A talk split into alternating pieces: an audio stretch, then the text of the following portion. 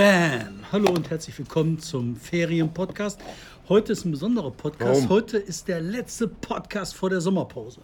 Ja, wir haben noch gar nicht drüber geredet, wie lange du jetzt irgendwie ins Exil darfst. David ist quasi schon auf der Flucht. Damit habe ich ihn vorgestellt. David Schraven, hier der größte Buchhändler hier im Literaturviertel neben dem Proust. Äh, Und ich bin Martin Kais, der Dauergast hier, der immer noch nicht hier äh, Wohnrecht hat im Literaturviertel. Was ist das? Die Akazienallee, ne? Gerade war die Baumprüfung. Da hat sich jemand einen Parkplatz erschlichen. Äh, Der hat so ein Schild vorne drin, Baumprüfung unterwegs mit so einem NRW-Stempel. Dann dachte ich mir, wegen der viereinhalb, sind das Akazien? Weiß ich nicht, das sind gar keine Akazien. Wegen der zwei Bäume hier ist er nicht unterwegs. Der will sich nur die Parkgebühren sparen. Ähm, reden wir über Urlaub, reden wir über Tönnies. Tönnies möchte ich wahnsinnig gerne drüber reden. Weil auf Schalke, ich bin heute, wer das nur hört und nicht sieht, ich bin heute fast äh, Königsblau ist das, ne? Steht aber was anderes drauf, da steht Dortmunder Hafen drauf. Also insofern, da war ich gestern und durfte Lokomotive fahren. Und ich möchte reden über das Quizduell, über die Quizduell-App, die mich wahnsinnig ärgert. Ja, das ist jetzt die Verbraucherberatung aktuell. Alter, hallo. Das sind Bam! Martin ist da, jetzt relevante hier Themen. Tak, tak, tak, durchgehechelt. Hast du schon mal Reaction-Videos gesehen? Das ist so das Erklär große mir Ding. das Konzept von. Reaction-Videos ist YouTuber gucken anderen YouTubern zu und, und äh, geben dann dazu Kommentare ab. Oh, guck mal, was der da gemacht hat. Einer der größten ist natürlich wieder Unge.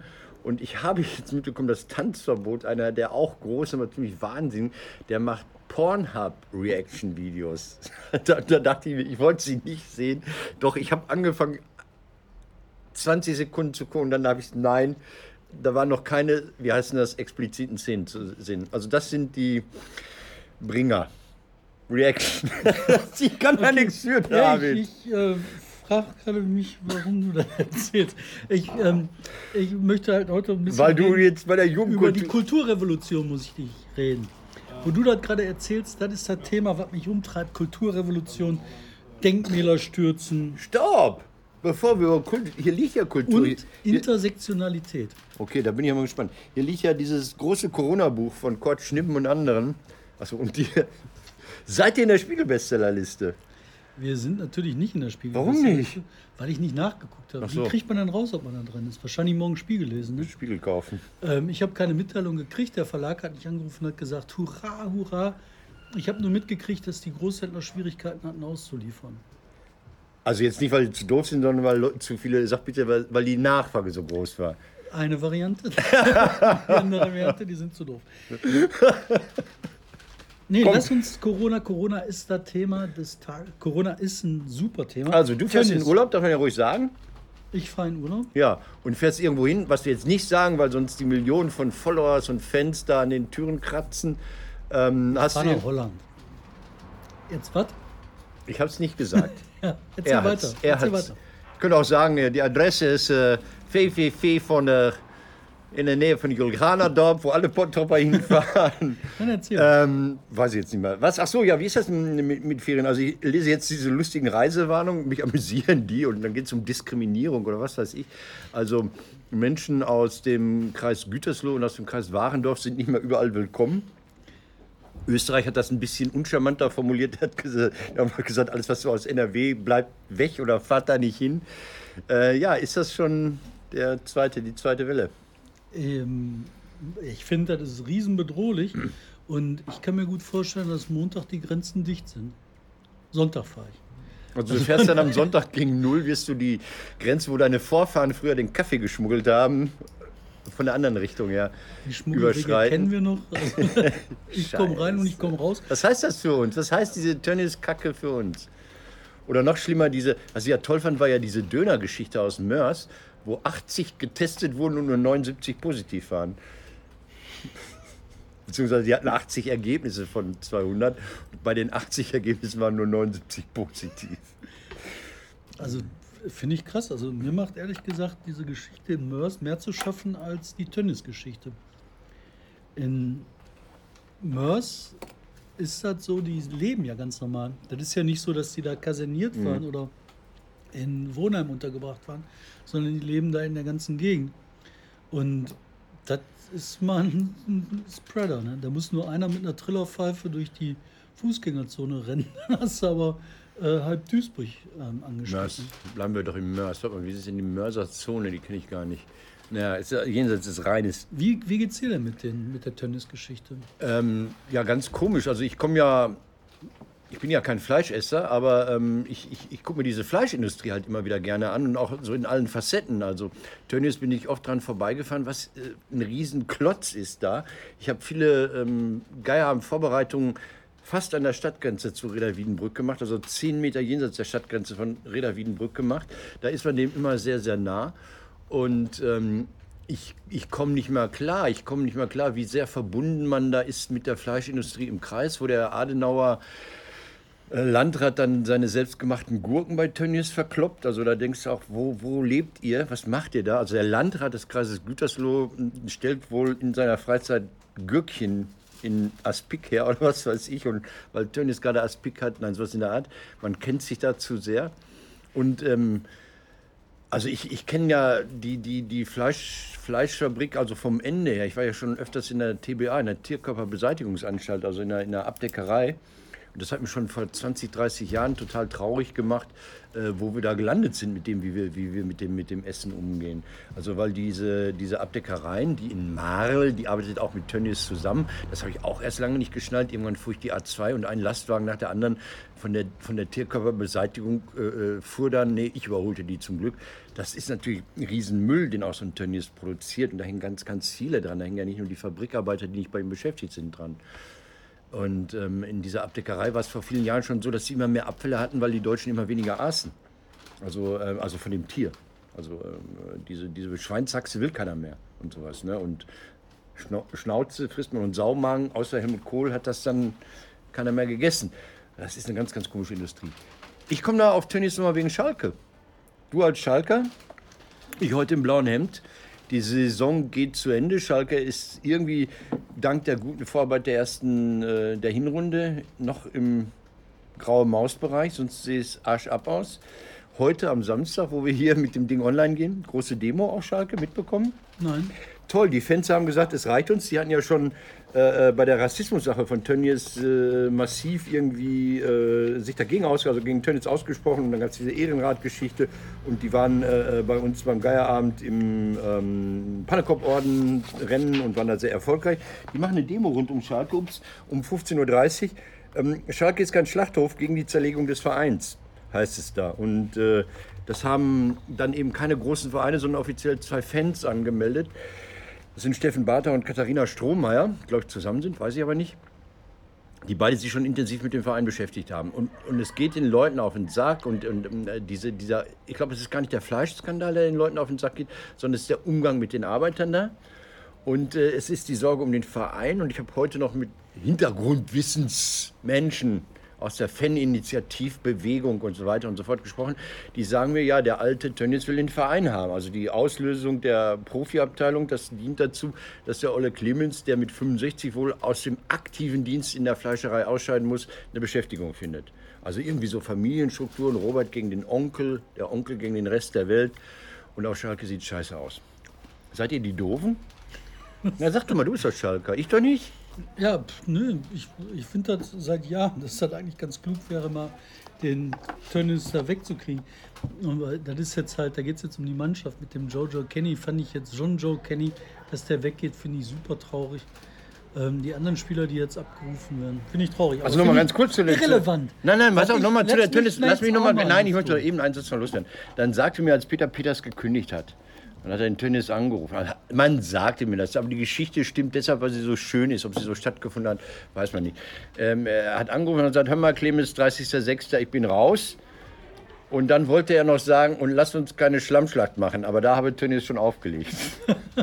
so, jetzt komm du mit deinen relevanten Themen. Adenauer. Ich habe mich gefragt, ne, bei dieser ganzen Tönnies-Geschichte, da ist ja der Adenauer, der... Der Gurkenkönig. Äh, der Landrat da von Gütersloh, hm. nee, Warndorf, ne? Gütersloh, Gütersloh, Gütersloh der Warndorf, ja. ja. Und da habe ich mich gefragt, weißt du, wenn du aus der Familie Adenauer bist, ne, die haben ja richtig was zu melden. Die haben in Köln riesengroße Immobiliennummern, die sind verheiratet in der ganzen Großindustrie der Welt. Ne?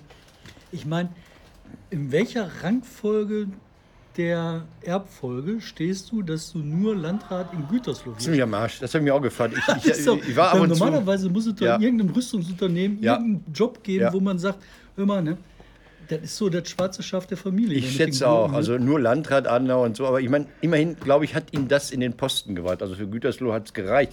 Das heißt, du musst davon ausgehen, dass wenn der Name was bringt, dann zieh mal den Namen ab und überleg, was der Gurkenkönig ohne den Namen wäre. Ja, Das absolut. wissen wir nicht.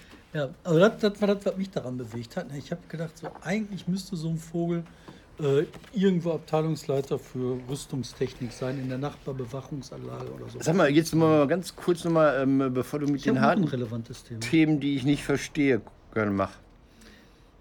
Intersexualität, ne, mach doch. Nein, ich will hier äh, Denkmäler. Ich weiß nicht, ob du das mitgekriegt hast, aber jetzt werden ja gerade weltweit Denkmäler gestürzt. Ja. Ne?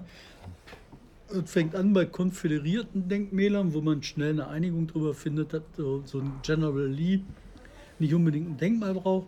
Dann äh, so ein äh, Colston oder so ähnlich heißt der da in Bristol, den sie gestürzt ins Wasser geschmissen haben. Und dann haben die gesagt, okay, Sklavenhändler hatten wir jetzt gerade nicht hier. Und wer ist Denkmäler. antizyklisch Gelsenkirchen? Gelsenkirchen baut Denkmäler auf für äh, Lenin. Nee, aber die haben hier die äh, Bismarck-Denkmäler ja auch angegriffen. Und Ja, die sind ziemlich stabil, ne? Die sind nicht so aus Blech, dass die die eben mal umstürzt. Ich glaube, die sind so massiv gemauert. Die kriegst du nicht so schnell runter. Ja. ja, aber was ich halt so interessant daran finde, weißt du, die sagen halt, wir greifen die äh, Denkmäler an als Zeichen von Unterdrückung, ne, die Sklavereinummer, Ja. oder als Zeichen von Antikolonialismus, wo ich Bismarck ziemlich bescheuert finde, weil das war, glaube ich, der, der in Deutschland gegen den Kolonialismus war. Der hat immer gesagt, was interessiert mich der Kongo? Ne? Ich muss hier die Leute unterdrücken in Schleswig-Holstein. das? Aber der, ja, nicht Moment, aber, aber, aber, aber, aber, ich sage mal, Kulturkampf, das war doch der Antikatholik. Deswegen kannst du den angreifen, Ja. jederzeit. Aber du kannst den doch nicht angreifen wegen Scheißegal, wenn wir schon mal dabei sind, scheißegal. Das ist ja, das ist ja eine interessante Geschichte, warum immer mehr Schulen keine richtigen Namen mehr bekommen dürfen. Ne? Weil man, man ist sich ja nicht sicher, oh, wenn da jetzt äh, Herbert Wehner Gesamtschule und so, ob das in zehn Jahren noch angesagt ist. Also deshalb heißen ja Gesamtschule Nordwest oder Innenstadt West. Hauptschule Innenstadt West. Ja, oder festisches Gymnasium. Aber was ich halt so interessant daran finde, ne? die Leute haben halt in dem Zeitverständnis, in dem die gelebt haben, irgendwas gemacht. Sagen wir mal den Colston. Ne? Das ist halt ein Sklavenhändler gewesen. Das Ja. war in seiner Zeitverfassung ein Typ, der hat gesagt, ich mache Business, womit? Ne? Ja, Sklaven. Die haben äh, zu der Zeit weltweit Bombensklavenmärkte gehabt. Die haben, äh, Afrika hat sich untereinander verkauft, ne? da hat dann der eine den anderen verkauft. Arabien hat hervorragende Sklaverei gehabt. Ne? In, in Die haben auch Asien Spanier genommen, ne? Übrigens. Hä? Die Araber haben auch Spanier genommen. Jede Menge. Die sind hier bis in die Nordsee hochgefahren und haben sich hier die Leute geholt. Ja. Ne? So, da hat jeder hat irgendwie Sklaven. Ne? Da war ein Business. Da, die haben gesagt, was soll man machen? Tuch, Kartoffeln oder Sklaven. Ne? Also ich komme bei den Arabern und Spaniern drauf wegen Cervantes. Also der berühmte Don Quixote-Autor, der war auch lange als Sklave irgendwo in Nordafrika. Ja. Und das war nicht exklusiv so dicke weiße Männer, versklaven Afrikaner, sondern das war ein bisschen komplexer. Das war so, die Welt hat die andere Welt versklavt. Und das war ja auch so, du konntest äh, Schulden nicht bezahlen, ja was, dann bist du Sklave. Du hast, ähm, weiß ich nicht, im Krieg einen zweiten Platz belegt, ja super, bist du Sklave. Ne? Du wusstest ja nicht mal, ob du bei einer Klopperei mit einmal Vizemeister beim Krieg ist immer scheiße, ne? bist. Vizemeister beim Krieg ist scheiße. Aber, aber nochmal, äh, kommen wir zurück zu den Denkmälern. Ich wüsste jetzt gar nicht, es gibt natürlich überall noch Bismarck-Straßen, also die Goebbels und die, die, die Hitlerstraßen und Plätze, die gibt es ja nicht mehr. Aber ähm, wenn wir durchgingen, Lass mich doch mal den Gedanken Ja. zu Ende pflegen. Weil das war in der Zeit sein Ding. Natürlich. Dann hat er das Geld, was er verdient hat, jetzt nicht mit Kartoffelhandel, sondern mit Sklavenhandel, hat er in Bristol investiert, damit aus der Stadt was wird. Mhm. Jetzt wird er gestürzt. Jetzt kann man natürlich sagen, klar, die Sklaverei ist ein verachtenswertes Ding. Klar, England war das erste Land, was das international geächtet hat. Klar, England war das Land, was dann mit Drogenhandel dann halt Geld gemacht hat und nie mehr mit Sklaven, ne? mit den Opiumkriegen. Aber die haben das halt aufgehört. Jetzt kann man natürlich sagen, so, ah ja, das war scheiße, deswegen hauen wir den Typ in den Kanal. Da gibt es bestimmt viele Leute, die dieser Meinung sind und sagen, das ist richtig. Nur ich frage mich nach der Konsequenz dieses Denkens. Da bist du nachher in der Radikalität ganz schnell bei einer Kulturrevolution. Und dann wird nämlich dieses nachvollziehbare Vernichten der alten Strukturen, weil die nicht in dein Zeitgebilde passen, führt dann dazu, dass du Museen niederbrennst, Kirchen niederreißt, ähm, Sakrales entsakralidingst.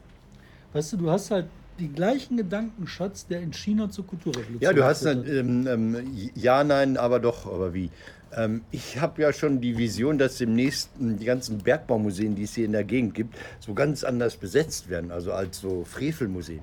Das, dann, das heißt im Deutschen Bergbaumuseum, hier waren die Gangster, die jahrhundertelang unsere Umwelt zerstört haben. Also nicht mal, was sie geleistet haben, Knaben- organisatorisch und technisch und sonst wie, sondern Knabenflutz. weißt du, warum der Knabenflutz Knabenflutz heißt? ja, wahrscheinlich, weil die Kinder da mal Luft haben. Auf Genau, weil er so schmal war, da konnten nur die Kinder seitlich rein Ja. und die Kohle hatten. Das war der Knabenflutz. Und diese perpetuierte Unterdrückung, die muss halt radikal zerstört werden. Oh. Aber Das wie, wie gehen wir da mit äh, Erinnerung um? Also ähm, ähm, Mutter Teresa, auch nicht toll. Also gibt es auch 40 Gründe zu sagen, oh, finde ich nicht gut. Ja, äh, die ganzen. Päpste, also Alles alle. niederreißen. Sixtinische Kapelle niederbrennen.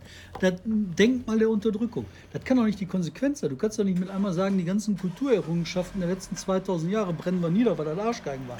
Aus der Aber wir, wir, wir haben ja diese andere Gesprächsreihe hier ähm, äh, vor der Wahl hier äh, zweistimmig, korrektiv und, Salon 5 und so weiter und so fort. Und da war die Museumsleiterin aus Oberhausen da und da redeten wir über Ralf König. Der wird ja auch angegriffen. Der wird ja angegriffen, weil er in seinen Comics Klischees benutzt. Was ja, der Comic muss ja funktionieren. Ne? Also dann, dann, dann hat er Transmenschen, die sehen aus, wie man sich vielleicht vor zehn Jahren ohne Angst zu haben, Transmenschen noch lachend, aber solidarisch lachend vorstellen konnte. Auf einmal wird er da an den Pranger gestellt. Ja.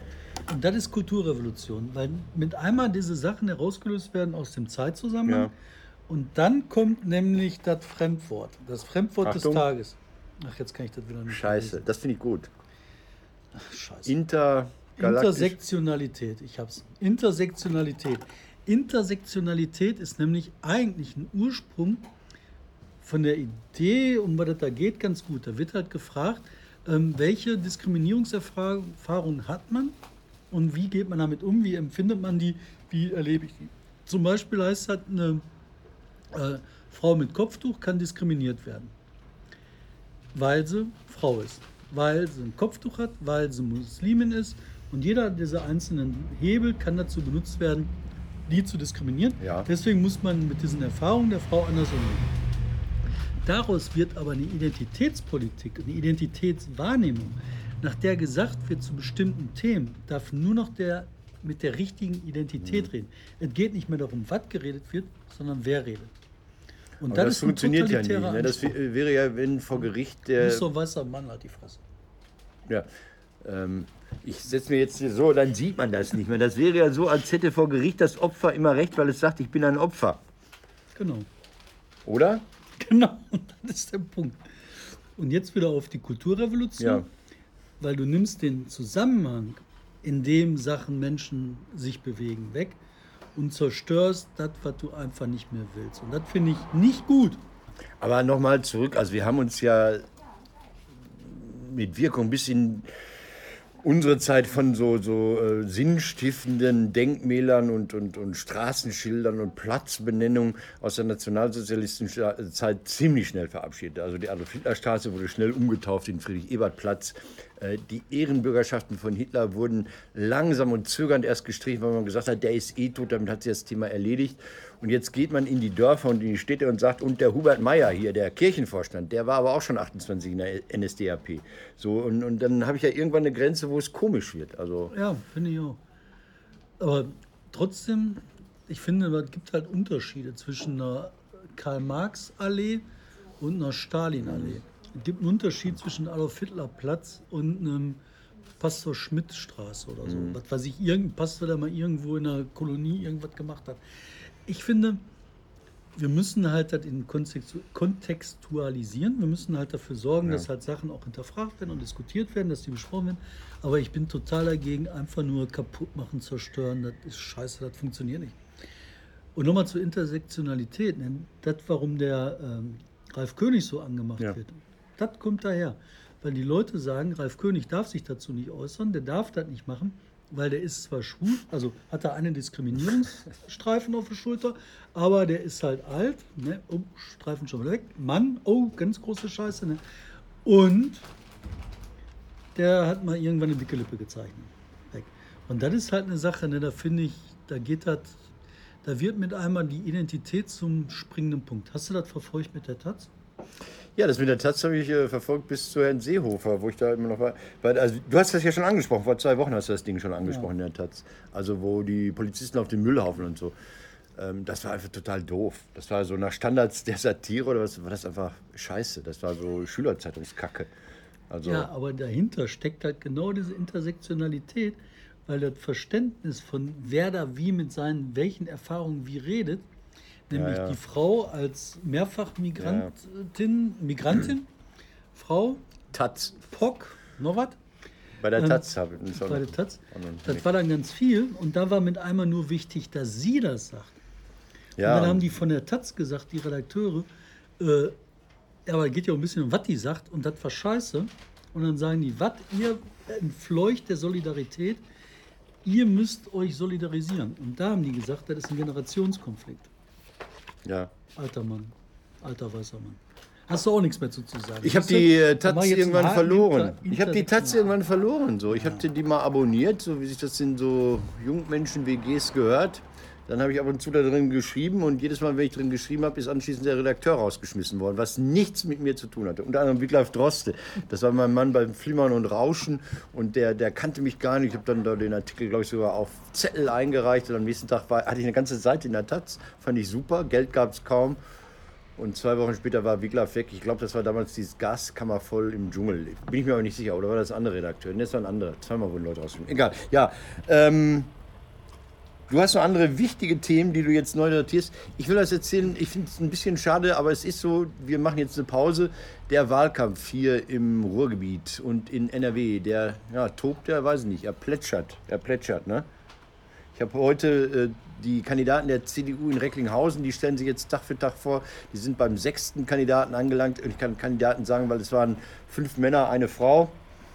Es waren fünf, die schon immer im Rat waren und einer, der neu war. Und der, der neu war, ist ein 36-jähriger JU-Vorsitzender. Also das ist der älteste Jungmann, den sie da gefunden haben. Und der war nur deshalb nicht im Rat, weil er immer in der Fraktion gearbeitet hat. Also das ist traurig. Aber was ich lustig fand, ist, ich, ich mag es immer, ich bin, ja, ich bin ja von Haus aus, Haus auch gerne Idiot und gebe mich auch als solcher. Ich habe mich mit dem CDU-Kandidaten in Dortmund äh, äh, behagt nicht. Also ich habe mich unterhalten mit ihm auf seiner Facebook-Seite. Er schreibt immer unser Dortmund, unser Dortmund, unser Dortmund. Da habe ich ihn gefragt, hey, sind Sie schon nach Dortmund gezogen? Weil Sie immer unser, oder ich habe ihn geduzt. Bist du schon nach Dortmund gezogen, weil er immer unser schreibt? Nein, aber Dortmund in seinem Herzen und so. Und pipapo. Und er würde auch dahin ziehen. Und er würde gerne dahin ziehen, wenn er Oberbürgermeister wird. Und dann habe ich nur gefragt, Ach so, nur wenn du Oberbürgermeister wirst, ist das also eine temporäre Liebe. Und das war wie damals bei dem, ähm, wie hieß der CDU-Spitzenkandidat in NRW, der nicht nach NRW wollte. Das ist eine blöde, blöde Falle, in die er da reingetappt ist, finde ja, warum ich. Warum hast du ihm die gestellt? Auch aus Spaß. also er hat gesagt, wenn er, ansonsten könnte Dortmund ihn mal. Ähm, das war aber nur ein kleines Thema. Du hast noch was, du hast mir was erzählt, was du mir erzählen wolltest. Nix, ich und du guckst auf die Uhr. Ich gucke auf die Uhr und ich bin vor allen Dingen äh, gedanklich ne, immer noch nicht fertig mit diesem ganzen Generationenkonflikt. Weil das, das, geht dir am Arsch vorbei. Aber das ist, weißt du, alter Mann hat noch nie was von Intersektionalität gehört. Jetzt muss ich dich darüber noch. Nein, natürlich. Wir, wir, hallo? Hallo? Ich kenne die Geschichte von zu Hause. Schon jetzt, seit 200 Jahren kenne ich Ich will da nicht drüber reden, was ich da zu Hause für Debatten führen müsste, musste, durfte. Ja. Jedenfalls Nein, das, das ist natürlich so. Du bist aber genauso diskriminiert. Also sagen wir mal, wenn du, wenn du, wenn dir muslimischer Hintergrund unterstellt wird, nur weil du einen türkischen Namen und eine türkische Herkunft hast, du bist aber gar nicht muslimisch, ja. Also dann bist du trotzdem da reingeschoben. Und dann bist du trotzdem noch weiterhin diskriminiert als Frau. Und dann bist du, bist du, bist du tatsächlich auch noch frauenrechtlich unterwegs und kriegst trotzdem noch was und bist immer, immer in so eine Ecke gezerrt. Es wird ja gedrückt und gezerrt gleichzeitig. Ich hatte jetzt. Äh da, da, bin ich ja ganz dabei. Weißt du, die Unterdrückung, die ist ja real. Ich sage ja auch nicht, dass Mehrfachunterdrückung nicht real ist. Ich sage nur, dass aus der Diskussion über diese äh, negativen Erfahrungen, wo man auch was ändern muss, mhm. dass daraus mit einmal ein Generationenkonflikt gezimmert so. wird wo sich halt eine gewisse akademisch gebildete Schicht diese Intersektionalität ausgedacht hat. Ich muss das Schönwort jetzt mal aufschreiben, ja? Siehst du, habe ich dir ein neues Wort beigebracht. Das ist in meinem Brockhaus von 1886 gar nicht drin. das haben die sich halt ausgedacht. Und die Leute, die vor 2005 von der Uni waren, die können damit nichts anfangen, weil die sagen, was soll das? Weil die sich das erst 2005 ausgedacht haben. Und jetzt die Leute, die haben das so stark gefressen, dass die aus dieser Identitätsscheiße ihre Politik machen. so ein, so ein einer, der aufgewachsen ist in 80er, 90er, ne? in, in, in der politischen Sozialisation, der kann damit überhaupt nichts anfangen, weil dem geht es darum, um Inhalte. Wie ändern wir das System? Wie machen wir das?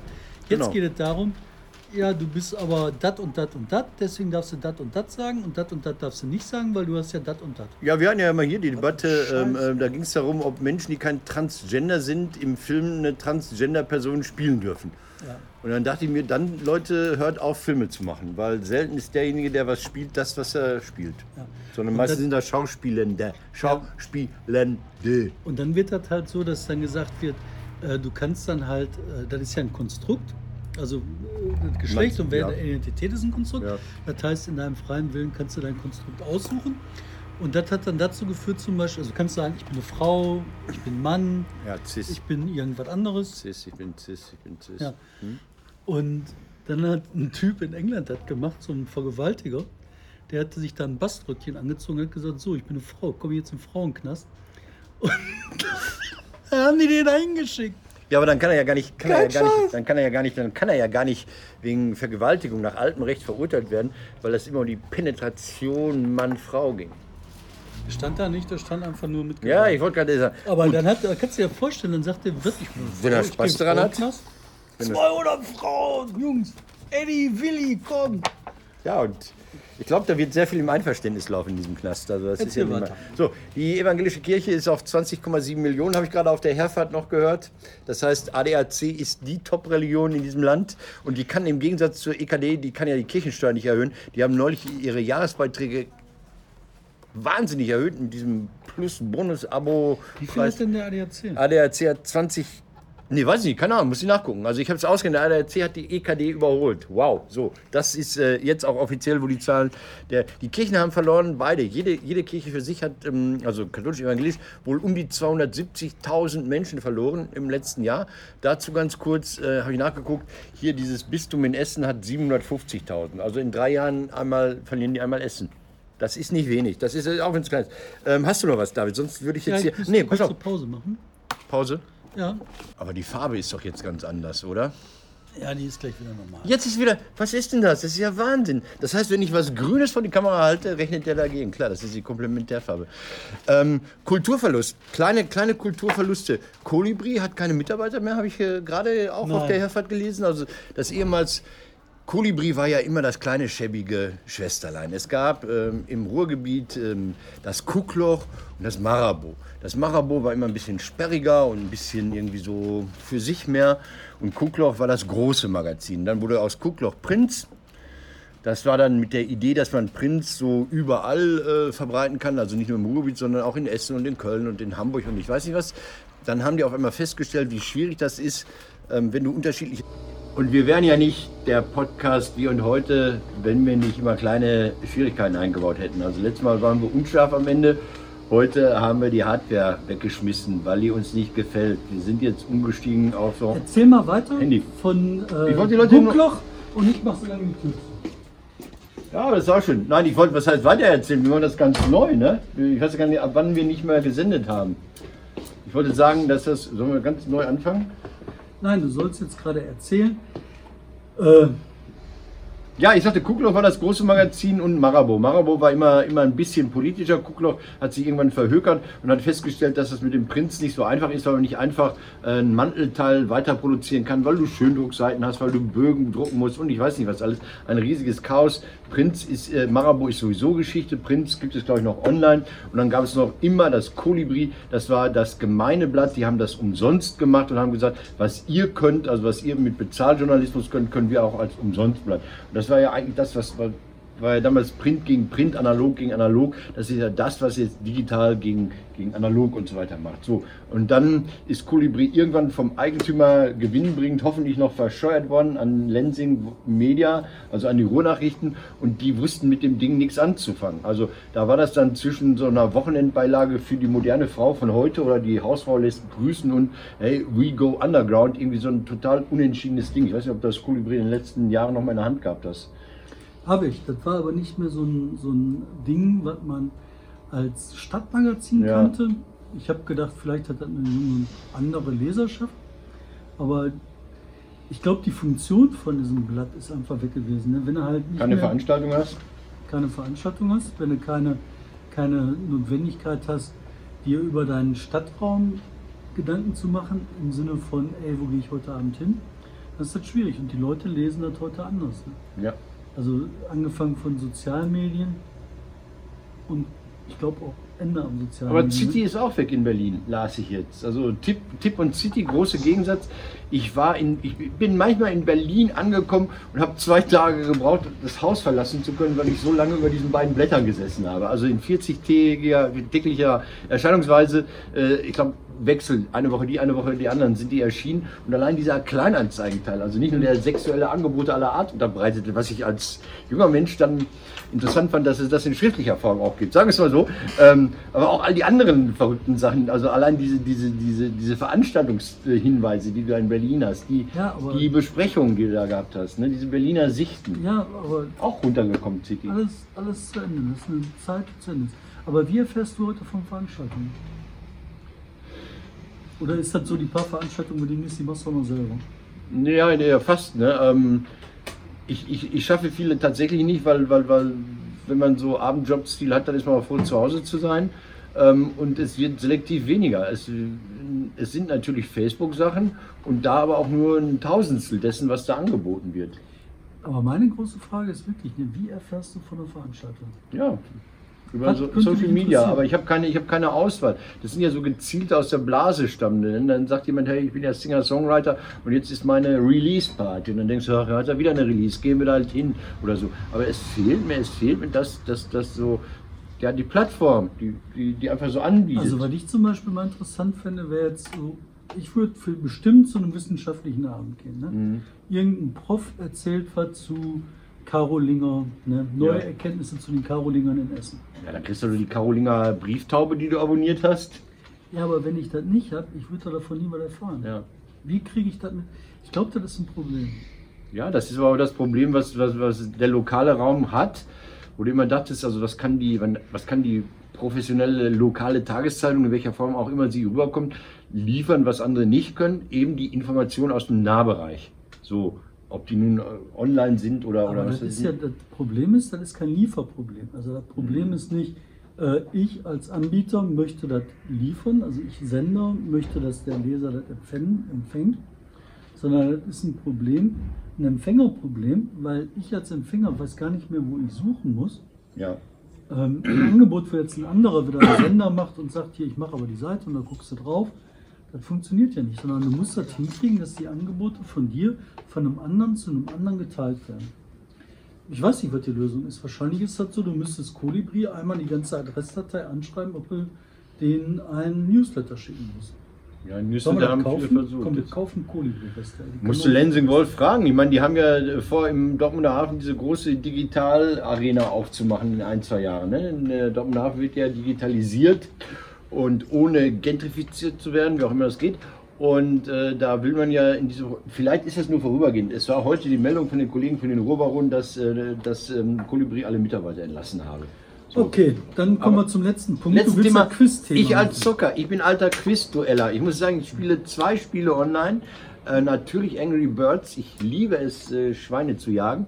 Mit, ähm, und das löst auch bei mir Gewaltfantasien aus. Ich fühle mich oft als gelber Vogel, der auf Knopfdruck Bang irgendwie so durch so einen Holzstapel und ist egal. Und Quizduell, das ist ja diese Unsinns-Quiz-Sendung, die auch mit der ARD oder mit Jörg Pilawas Sendung für die ARD fürs Werbeprogramm produziert wird, fürs Abendprogramm.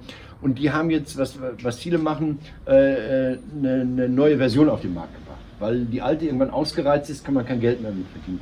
Das, das Geldverdienmodell waren Anzeigen, also war Werbung und waren Luxus-Premium-Ausgaben. Da hast du einmal 3,98 Euro oder was bezahlt, dann hattest du die Premium-Ausgaben.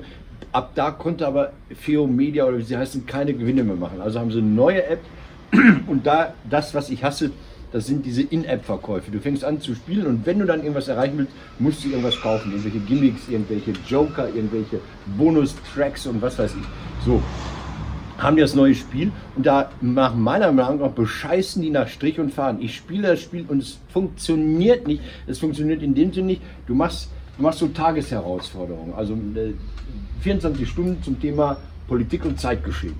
Und dann kannst du gegen andere spielen und wenn du der Beste bist, hast du gewonnen. Aber um das, der Beste zu werden, musst du dann irgendwelche äh, Bonustickets kaufen. Und um dich dahin zu animieren, die zu kaufen, täuschen die dir Spielergebnisse vor, die es überhaupt nicht gibt. Also die verarschen innerhalb dieser Spiele. Zum Beispiel, äh, ich spiele ein Spiel, so ein Einzelspiel, bin da Erster. Und dann bin ich in der Gesamtwertung auch Erster, weil anscheinend außer mir noch nie jemand gespielt hat. Dann spiele ich das eine Minute später, bin ich nur 36. Weil angeblich ähm, innerhalb einer Minute 100 Leute gespielt haben, während vorher 10 Stunden lang keiner dieses Spiel gespielt hat. Also das Spiel läuft 24 Stunden, nach 10 Stunden gibt es nur drei Spieler und wenn ich das einmal gespielt habe, gibt es Hunderte. Ja? Und da gibt es ganz, ganz viele Belege, ich habe das so durchgecheckt, es gibt so Zeitabläufe, also normalerweise hast du 20 Sekunden Zeit zu antworten. Ich antworte nach einer Sekunde, bin der Erste, aber dann haben alle geantwortet in einer Sekunde, obwohl nach der Liste welche 10 Sekunden zum Überlegen gebraucht haben. Also dieses Echtzeitduell, was da vorgetäuscht wird, das gibt es auch nicht. Da arbeiten Bots, nehme ich an. Dann, dann hatte ich, ähm, dann war ich irgendwann mal Zweiter im Einzelspiel, aber Erster in der Gesamtwertung. Da dachte ich mir, wie geht das? Ja? Oder dann habe ich so eine, so eine Spielpartnerin, deren Namen ich mir eingeprägt habe, also Alias-Namen, die ich mir eingeprägt habe, die ähm, in diesem Spiel gegen mich 39 Punkte gemacht hat, aber in der Gesamtwertung nur mit 10 Punkten auftaucht. Also das ganze Spiel ist total dubios. Es mag ja sein, dass sie einfach nur Idioten sind. Ich glaube aber, die wollen diese Tickets verkaufen. Ich glaube, das ist gerickt wie die US-Wahl. Ja, aber was noch, ich sag mal was. Äh, um, um, um, um vorne zu landen, musst du 60 Spiele gemacht haben. Also 60 Spiele gewonnen haben, dann bist du Tageserster. Mit 60 Spielen. Du kannst aber nur Tickets gewinnen für 20 Spiele oder 30 Spiele. Das heißt, du zahlst, um zu gewinnen, immer drauf. Das mag ja sein, dass es solche Leute gibt. Ne? Ich frage mich, warum. Also, was habe ich davon, wenn ich als Kastler 9311 irgendwie Tagessieger bin? Und ich glaube, die wollen mich einfach dahin drängen, ähm, bla bla. So, was ich sagen wollte, ist, ich habe die angeschrieben. Ich habe die einmal als User angeschrieben. Hey, Captain Hollywood, was weiß ich, wie ich da heiße. Ähm, nee, Steiger, was mit Steiger heiße ich da. Und da hat man mir eine total blöde Antwort geschickt. Also, das war eine sehr konkrete, ja, hey, wir arbeiten dran, tschüss, ne? Und dann hat man mich auf einmal so äh, nochmal angeschrieben automatisch, wir hören nichts mehr von dir. Ich sage, ey, pass mal auf, ihr wolltet mir antworten, habt ihr eine Scheißantwort geschickt, die völlig unzulänglich ist. Und jetzt soll ich dazu was sagen. Dann habe ich noch eine Presseanfrage, muss eine hier Presse, sowieso Media, zehn Fragen aufgelistet. David, keine Antwort bekommen. Die antworten einfach nicht. Und deshalb sind die von mir gestrichen, geächtet und mit Scheiße besprüht. Also mit Vogelscheiße von Angry Bird. Die ist jetzt ausgemacht, das ist der neue Fall der Neufeind. Wir danken, wir gehen jetzt in den das Sommerurlaub. Das darf man nicht, David. Hm? Man darf nicht solche harmlosen Kinder wie mich, die daran glauben. Und wenn die ARD dahinter steckt. Wir danken, wir verabschieden uns jetzt. Jetzt kommen die Sommerferien. Wir wissen noch nicht wirklich, wann wir wiederkommen. Ich fahre nach Holland, wenn die Grenzen nicht geschlossen werden. Wenn ich zurückkomme, gehe ich freiwillig zehn Monate in Quarantäne und mache gar nichts. Und Was ich, machst du im Sommer? Ja, ich muss ja arbeiten. Also ich, ich habe jetzt ja erstmal das äh, große Geierabend Sommer Spezial in dieser wahnsinnigen Phoenix-Halle, wo ich mich auch drauf freue, wo, wo, noch einiges zu klären ist, wo eine Woche geprobt werden muss und so weiter und so fort. Und dann probieren wir es aus, ob, ob das funktioniert. Dann bin ich ja hier vom Korrektiv und anderen zwangsverpflichtet worden, zweistimmig mit der lieben Kollegin zusammen diese, diese Befragungstalkrunde im Vorfeld der Kommunalwahl also mich kann man weitersehen, mich kann man nicht mehr sehen. Mich sieht man nur noch am Strand liegen, mit dicken Bauch, im Vollrauschbad. Und sobald ich mich zum Friseur wieder traue, ist noch meine Corona-Frisur. Aber weißt du, was, was natürlich nee, ganz, ganz wichtig, nee, hm? äh, ich, ich habe ja immer so, so, es gibt ja den Witz, also so, dass die Leute dich dann ins Wasser zurückschleifen. Das ist ja dieser Greenpeace ja. und Männer und so weiter Witz. Und ich hatte immer überlegt, ich wollte mal beim Dortmunder Tierfriedhof anrufen und sagen, mal, hier ist wieder ein Pottwagen gestanden, ich hätte den gerne bei euch beerdigt. hey, tschüss, ne? Ja, wir sind weg. Schönen Sommer!